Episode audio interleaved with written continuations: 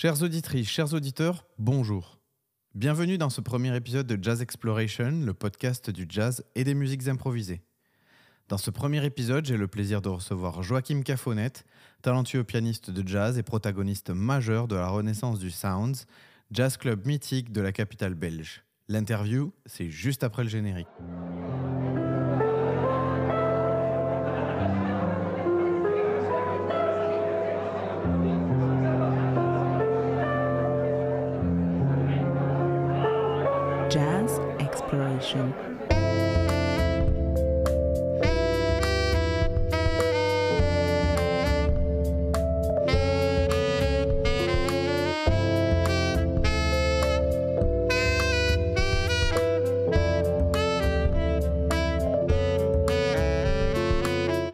Joachim Cafonet.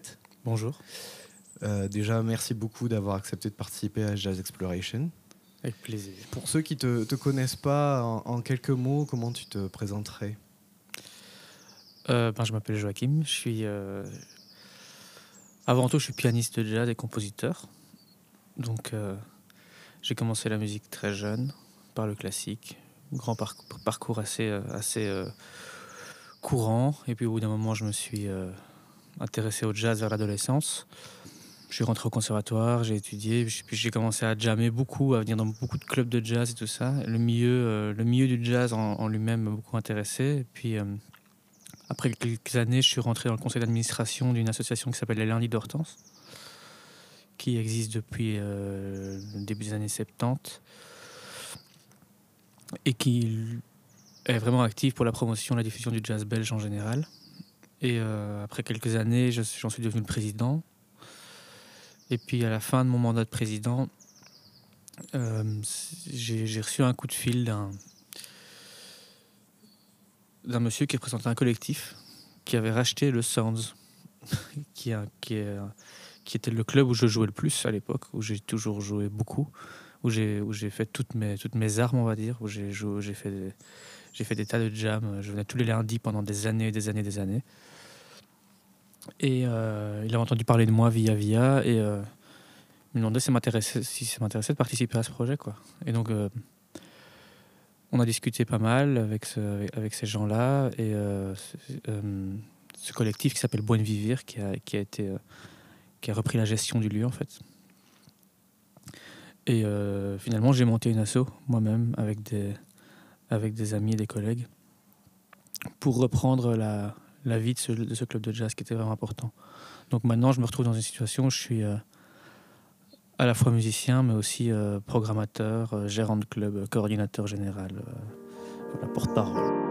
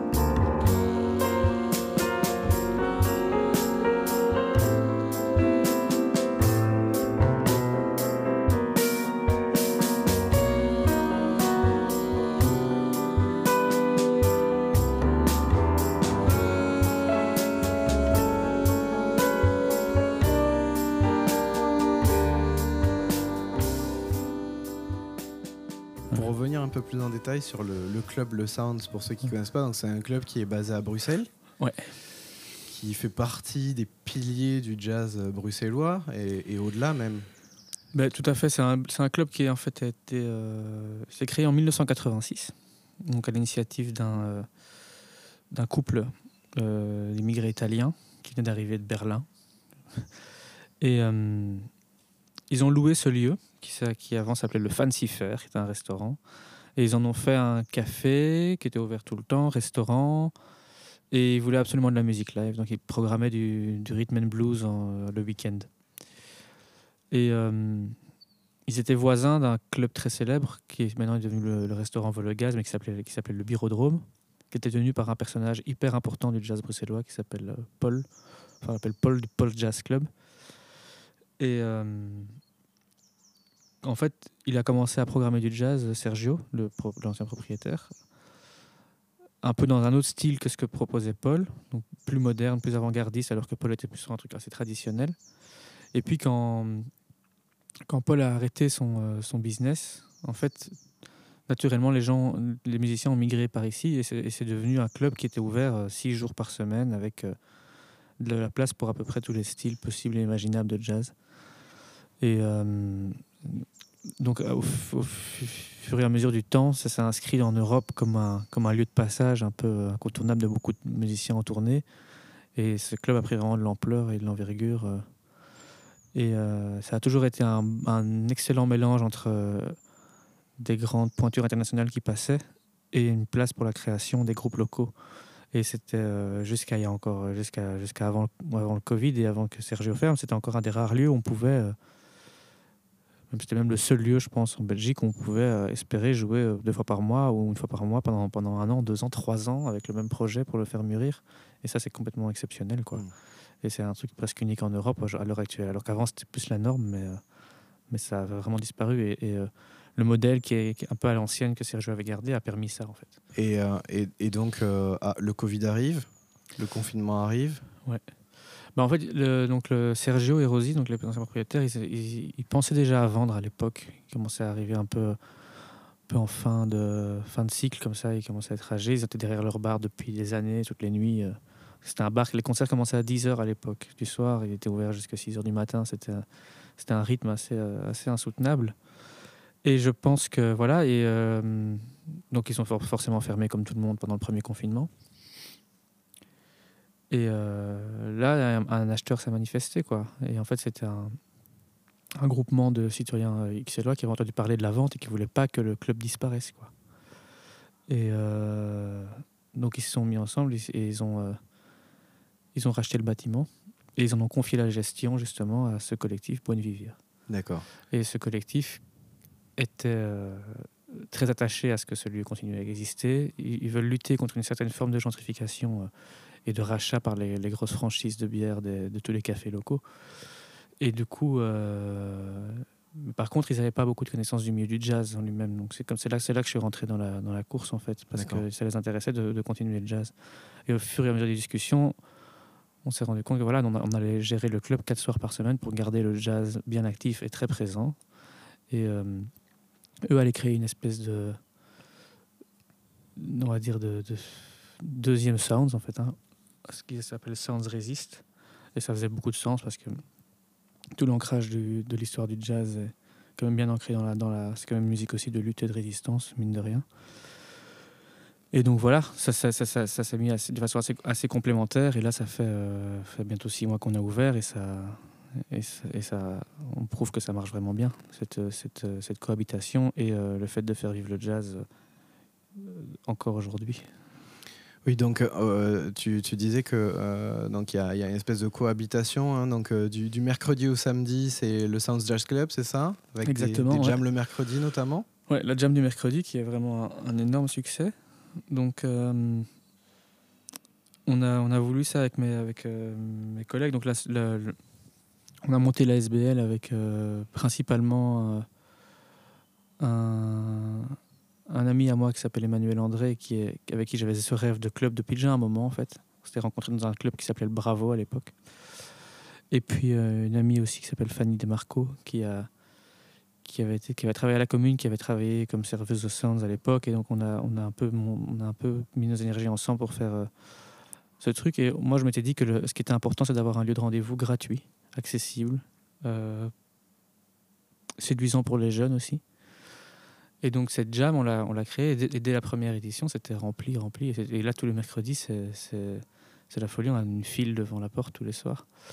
Et euh, il y a du jazz, des standards de 8h30 du soir à 2h du matin. C'est rempli non-stop, les gens sont là et à la fête. C'est c'est assez incroyable et ça, et ça prouve bien que cette musique est, est tout élitiste. Quoi.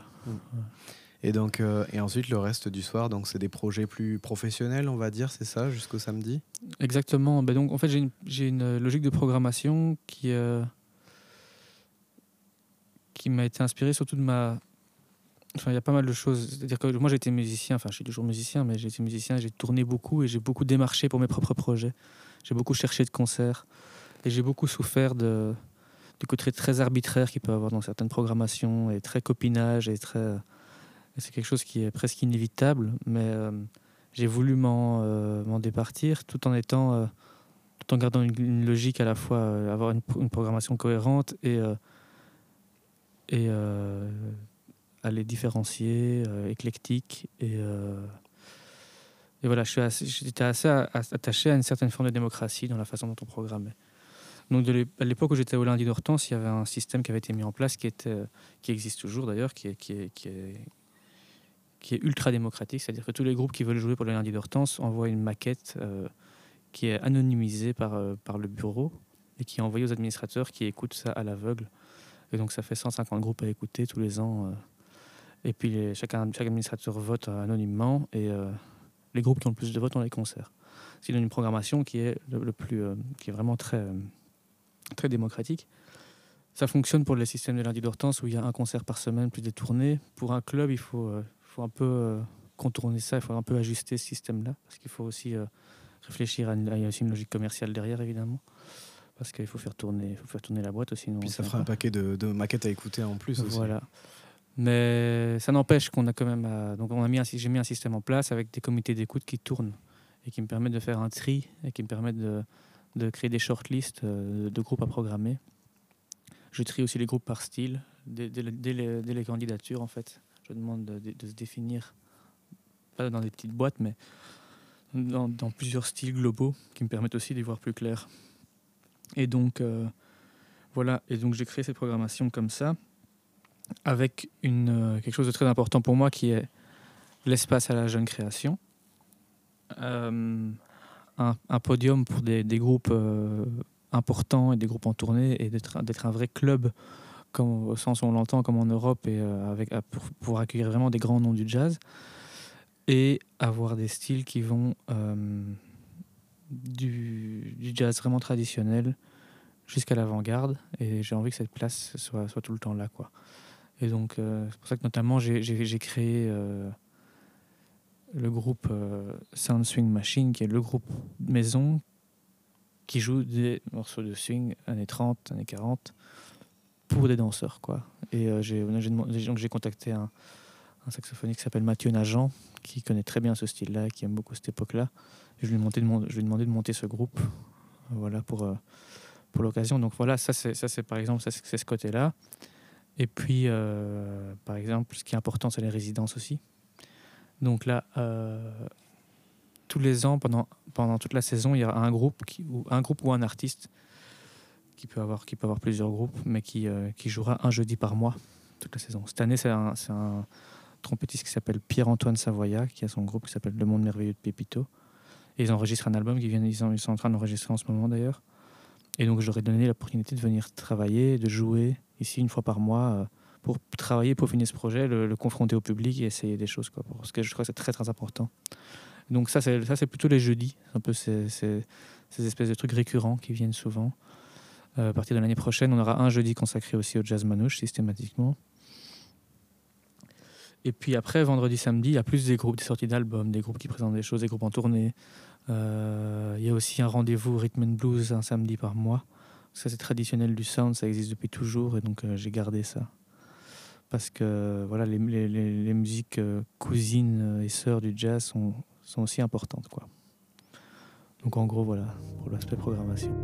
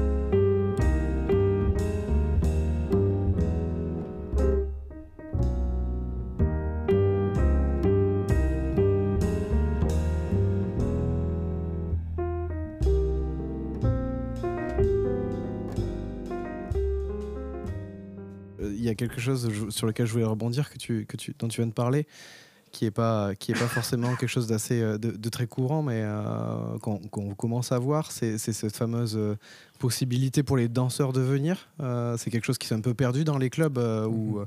on avait plutôt tendance à mettre de la musique pour écouter les, les artistes. Là, c'est quoi tous- Tous les mois, il y a la possibilité de venir pour euh, euh, les Lindy Hopper, les, euh, les gens qui font du jazz roots, de, de- de se défouler euh, au sound sur de la musique jazz, c'est ça? Exactement. Donc il y a un orchestre live, le Sound Swing Machine, tous les derniers jeudis du mois. Ça, c'est systématique. Et j'essaye, euh, de façon générale, sauf, sauf, sauf cas exceptionnel où, où j'arrive pas à le placer dans la prog, à avoir un autre concert de swing aussi par mois, en plus qui se, qui. Et alors, on a, on a fait ce mois de janvier-ci, on l'a fait, et on le fera le prochain mois de janvier. Je vais faire une semaine, chaque fois systématiquement, quatre jours de, swing focus, où là, c'est vraiment dédié à ça. Donc, euh, on collabore avec un label qui s'appelle Duke Records, qui est vraiment spécialisé là-dedans. Et, euh, et voilà, l'idée, c'est vraiment de revenir un peu à ça, parce que je, je trouve que c'est très bien que le, jazz et cette reconnaissance soient rentrés dans les conservatoires, c'est devenu une musique concertante et sérieuse et reconnue, parce que parce que c'est une musique qui, est, qui, est, qui a un par certains aspects une musique savante, mais il faut pas oublier, oublier d'où elle vient. Quoi. Elle vient des rues de la Nouvelle-Orléans, elle vient elle vient des bars et des bordels. C'est, euh, une musique de danse. Donc, euh, je pense que c'est important de rester attaché à cette racine-là aussi, tout en, tout en, en étant conscient de, de l'avant-garde et en étant, par exemple, moi conscient en tant que musicien que c'est pas la musique que je pratique au jour le jour, mais c'est une musique que j'adore et que je connais et qui, et que je trouve. euh, est- et c'est très important de garder cette, cette tradition euh, vivante, quoi. Donc, euh, ouais, certains, avoir certaines soirées où j'enlève les chaises et les tables du, du club et qu'il y a un orchestre qui joue et que les gens dansent. Voilà, alors on c'était très, très, très difficile pendant les, les périodes de, de Covid et tout ça parce qu'on n'avait pas le droit de danser. Mais là, on a vu la dernière, on a fait, euh, c'était, c'était la, fête complète, quoi. Et puis après, même après que l'orchestre ait fini de jouer, ils ont joué pendant deux heures et demie, je crois. Quand ils ont fini de jouer, on a, on a, on a, on a laissé une playlist de, de, de Count et de, et de, et de swing et ça a continué à danser jusqu'à 1h30, 2h du matin. Et donc c'est vraiment la preuve que cette musique est, est festive et dansante et joyeuse. Quoi. Super. Et, donc, euh, sur, la programmation, euh, en, en- en grand highlight euh, sur les, mois à venir, que- qu'est-ce que qu'est-ce que tu as en tête? Qu'est-ce que vous avez prévu? Bah on a déjà eu pas mal de trucs cette année. Donc là, on a, à on enregistre ça ce soir, on a Kamoun, le groupe mythique, c'est déjà rempli depuis des semaines. Euh, c'est très important. On a, on a Rosario Giuliani qui arrive là, qui est un saxophoniste majeur européen, avec Fabrizio Bosso. Et puis euh, là, au mois de mai, euh, on a vraiment une star, là, une des stars de la guitare mondiale, Gilad Exelman, qui vient en trio. Et ça, ça va être un grand moment aussi. Qu'est-ce qu'on peut encore On aura la chanteuse Lorraine Anderson euh, le 13 mai. On a Antoine Pierre qui vient avec son projet Urbex le, le 7 mai. Ça, c'est aussi un groupe majeur du jazz belge actuel. Euh, on va finir la saison aussi avec des résidences. Ça, c'est pas mal de le, dire. C'est-à-dire que, que je vais essayer de garder cette systématique que les deux dernières de, juin et les deux premières de juillet, avant de fermer pour, euh, pour, un- pour une trêve euh, pendant l'été, je laisse la place à des groupes pour jouer pendant trois jours d'affilée. Donc on va avoir un groupe euh, de jazz un peu d'avant-garde, mais très, très, euh, vraiment hyper intéressant avec des musiciens extraordinaires, qui s'appelle Pantadox, qui va venir enregistrer un disque en live ici pendant trois jours. Donc c'est un groupe composé d'un batteur qui s'appelle Samuel Baer, qui est vraiment un batteur ultra créatif et ultra intéressant, avec euh, un de mes saxophonistes préférés en Belgique qui s'appelle Sylvain de Bézieux, et un pianiste euh, tout bonnement incroyable qui s'appelle Bram Delose. Donc ça c'est vraiment un trio à pas louper. Et on a le trio du, pianiste Casimir Luerski aussi qui vient, présenter son dernier travail, qui va préparer aussi une chose. Et puis on termine aussi en 1 et 2 juillet, on a un groupe, euh, un groupe All-Star avec euh, notamment Wayne Escoffery et Jeremy Pelt qui s'appelle le Black Art Jazz Collective. C'est le truc à pas louper cette saison. Et on peut déjà annoncer que la saison prochaine, on aura un énorme nom qui vient, c'est Aaron Parks notamment, et puis il y en aura plein d'autres avec lesquels je suis en train de discuter en ce moment. Donc voilà, ça, ça, ça va aller de mieux en mieux, et c'est déjà, c'est déjà pas mal. Magnifique. Ça, ça nous fait une bonne transition parce qu'on a aussi l'occasion euh, bah, de te voir au Saints. Ouais. Euh, notamment avec, euh, avec euh, ton album euh, Bittersweet Times qui est sorti euh, donc en septembre 2021. Euh, c'est le troisième album que tu as sorti, puisqu'en 2015 tu as sorti Simplexity en quintette, si je me trompe pas. Exact. Un quintet avec lequel j'avais joué pendant trois ans ici au Sounds avant d'enregistrer l'album, notamment. Euh, en 2019, donc euh, vers l'Azur Noir en trio cette fois. Ouais, exact. Et donc là, le nom c'est euh, Joachim Cafonet euh, Extended Ouais. avec Bittersweet Times. Est-ce que tu peux nous en dire un peu plus sur cette formation? Ben, en fait, c'est un album que j'ai que j'ai vraiment un peu réfléchi justement pendant le confinement. Je continuais à jouer en trio à cette époque-là. Et puis, euh, j'ai changé de bassiste, et puis le trio a un peu évolué. Et puis finalement, je me suis dit que cette musique euh, que j'étais en train d'écrire à ce moment-là euh, était bien en trio, mais j'avais peut-être envie, j'avais ces, couleurs de, un peu orchestrales derrière, parce que j'ai quand même une formation. J'ai quand même étudié l'orchestration et tout ça, et j'ai, j'ai, j'aime quand même bien ces couleurs-là. Et donc, en réfléchissant un peu à cet album, je me suis dit j'avais envie d'y ajouter des couleurs. Quoi. Donc, j'avais une partie de l'album qui restait en trio, des morceaux que j'avais pensé vraiment pour le trio, et puis des morceaux que j'ai un peu colorisés avec, euh, avec une flûte alto, trombone et trompette, ce qui n'est quand même pas une formation hyper euh, courante. Mm. Et, euh, et puis voilà, il y a puis un morceau en quartet. Et donc j'ai fait, appel à un trompettiste euh, de Kansas City, mais qui habite à Paris, qui s'appelle Herman Mehari, qui est vraiment un, qui a un son magnifique et qui, euh, qui a vraiment fait, euh, qui a vraiment sorti cette musique vraiment euh, de façon assez, assez, assez parfaite, assez comme je l'entendais en tout cas. Et on a enregistré cet album à l'ancienne dans un studio à Flaget, enfin dans, le- dans, dans la petite en- le studio 1 de Flaget, petit studio. Et euh, dans une seule pièce, sans casque, tous ensemble, comme, comme à l'époque, avec un, un ingénieur du son extraordinaire qui s'appelle Vincent Debast. Et voilà, c'est donc c'est une après-midi de studio ce disque. Et, euh, et voilà, je suis assez content du résultat, effectivement. Et c'est une musique qui a vraiment qui, euh, qui condense, on les 3-4 dernières années d'écriture, quoi. Parce que j'écrivais, j'ai envie de dire, parce que maintenant j'ai un peu moins le temps avec le club, mais j'écrivais énormément de musique. Et c'est. J'aboutis finalement euh, pas beaucoup de morceaux. Les morceaux que je sors vraiment, c'est ceux sur lesquels je me sens le plus à l'aise. Donc c'est assez, jouissif de pouvoir faire ça et de sortir cet, album-là. Et donc on a tourné pas mal en septembre. Là on, encore, là, on joue encore ces, ces jours-ci. Et puis voilà, ouais. Il n'y a plus qu'à l'écouter. Ouais, ouais, ju- justement, je l'ai écouté et j'avais une petite question. Euh, ça m'intéresse de savoir à quoi tu as pensé quand tu as nommé ou, ou- ou composé Presidential Blues, par exemple. Ouais, c'est c'est un double, il y a un double discours là derrière. On va dire. J'ai écrit ça à l'époque, euh, je crois que c'était à peu près euh,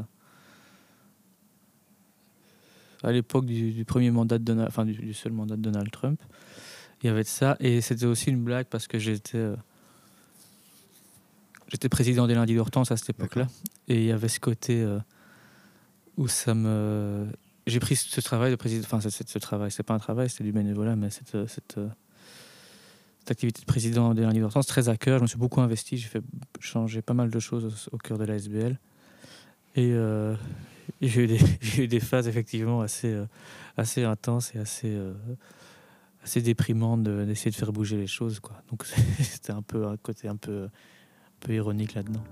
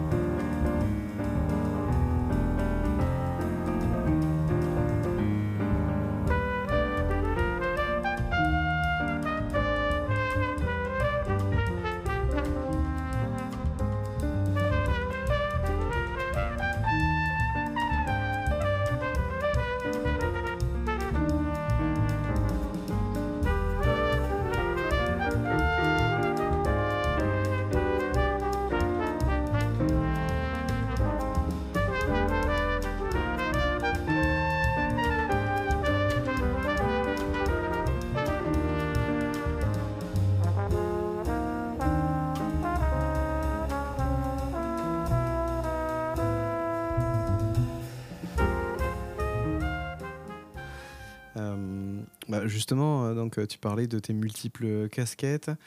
Aujourd'hui, comment fais-tu pour, euh, bah, pour cumuler tout ça, pour garder suffisamment de temps pour te produire? On sait bien que finalement, quand on voit l'artiste sur scène ou qu'on l'écoute en CD, c'est un travail fini, mais que ça nécessite un certain temps en amont de préparation, composition et autres. Euh, la gestion d'un club, euh, voilà, on sait que c'est pas forcément évident. Hein, T'en parlais, il faut trouver des artistes, euh, il faut trouver des financements, il faut trouver des bonnes idées pour que ça fonctionne. voilà, comment tu organises aujourd'hui ces différentes casquettes au quotidien? Bah, C'est un ajustement énorme hein, parce que finalement le club à l'heure actuelle c'est un boulot plus que temps plein. Hein. ça, me prend, ça me prend presque 60 heures par semaine. Donc euh, voilà, moi, après le, l'aspect euh, communautaire, euh, social du jazz est très très important pour moi. Et ouvrir un club, c'est, quelque chose, c'est un rêve que j'ai depuis très longtemps. Donc en fin de compte, je m'épanouis très bien aussi dans ce, dans ce rôle-là. Et effectivement, mon activité de musicien tourne un peu au ralenti. Maintenant, c'est plus la même chose, mais, mais je continue à m'organiser des petites tournées à gauche, à droite avec, avec, avec, avec un groupe ou l'autre je continue à aller, euh, voilà, je continue à essayer d'aller une fois tous les, tous les deux trois mois passer, passer un peu de temps à Paris pour aller jouer aussi. Euh, de, voilà, j'essaie de pratiquer quand j'ai quand, quand j'attends les commandes de bière au Sounds, je, vais un peu plus tôt et, euh, et, je fais du piano pendant ce temps-là. Donc c'est un ajustement, c'est une, une, une, autre vie. Mais moi, au moment où j'ai décidé de me lancer dans ce projet, je me suis dit il faut que je le fasse complètement ou que je le fasse pas. Et donc j'avais décidé que pendant les deux, trois prochaines années, ça allait être un, temps plein et un, peu un sacrifice par rapport à, ma carrière de musicien. Mais en même temps, je fais du piano. Euh, j'ai fait des heures et des heures de piano par jour depuis, euh, depuis mes 12 ans. C'est pas. Euh, voilà, c'est un peu un changement, mais c'est pas. je pense pas que trois ans dans ma vie, ça va changer énormément de choses. Parce qu'après, j'espère que le club continue, je continuerai à hyper actif dans ce club-là après, mais j'espère pouvoir trouver un moyen de le faire tourner un peu sans devoir y être H24 euh, et mm. devoir gérer moi-même les, les, réceptions de bière et, et, et, toutes ces petites choses auxquelles on ne pense pas quand on commence un club et après on se rend compte du temps que ça prend. Ok. Euh, l'objet, bah, merci beaucoup déjà pour, pour tout ça, pour ces éléments. Euh, l'idée du, podcast, c'est aussi de partager avec une communauté, donc euh, ça rejoint ce que tu venais de dire. Euh, aujourd'hui, enfin, du coup, si on te positionne plutôt dans, le, la casquette cette fois-ci de, l'amateur de jazz, de l'écouteur de, jazz aussi, aujourd'hui, qu'est-ce que tu écoutes qu'est-ce que, que tu as dans tes, dans tes oreilles en ce moment que tu aimerais partager avec nous? Bah, Forcément, j'écoute beaucoup, beaucoup de choses parce que j'ai. J'ai 400 demandes depuis euh, sur, sur trois mois pour jouer au club, donc déjà j'écoute un peu tout ce qui se présente. Mm.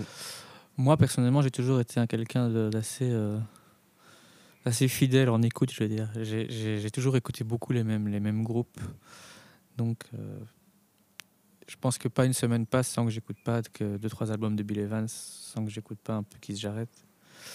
après, je suis très sensible à justement un musicien comme Aaron Parks qui va venir la saison prochaine. C'était une grande révélation aussi pour moi ces derniers temps. Euh, et puis voilà, je pense qu'il c'est devenu, c'est devenu impossible en fait aujourd'hui de, de choisir. Quoi. Il y a tellement de choses. Il y a tellement de choses. À, l'époque, j'allais à la médiathèque chercher, chercher mes trois disques toutes les semaines. maintenant, on est, on est assommé de trucs. Quoi. Donc des fois, je me rends compte que j'ai écouté un album et puis que j'avais bien aimé, mais il y a eu tellement de choses derrière que je le redécouvre euh, trois mois, six mois, un an après. Je dis, ah ouais, c'était chouette ça. Donc, euh, donc voilà, moi je dirais que. Ouais, les, je continue à écouter du coup les choses que, je, que j'aime beaucoup. C'est-à-dire, c'est vrai, Bill Evans qui j'arrête, et j'écoute beaucoup Brad Meldo aussi. Mais. Euh, j'ai pas de. Y a pas, pas, je pourrais pas dire que je suis euh, en train de brûler un CD là que j'ai que j'ai parce qu'en fait j'ai tellement tellement dans la musique tout le temps. J'en entends tous les soirs en live. Je, je fais les playlists aussi pour après. Ouais. Donc il y a des tas de choses. J'écoute tout le temps des trucs, tout le temps, tout le temps, tout le temps, tout le temps. C'est non-stop. Parfait. Voilà. Ben, merci beaucoup. En tout cas, encore une fois. Euh, bien évidemment, je vais mettre euh, dans la description euh, du, de l'épisode euh, l'ensemble des informations sur le, sur le Sounds et puis euh, également sur, euh, sur ta page personnelle pour euh, que les gens puissent venir euh, te découvrir, t'écouter et puis, euh, in fine, venir euh, te voir live.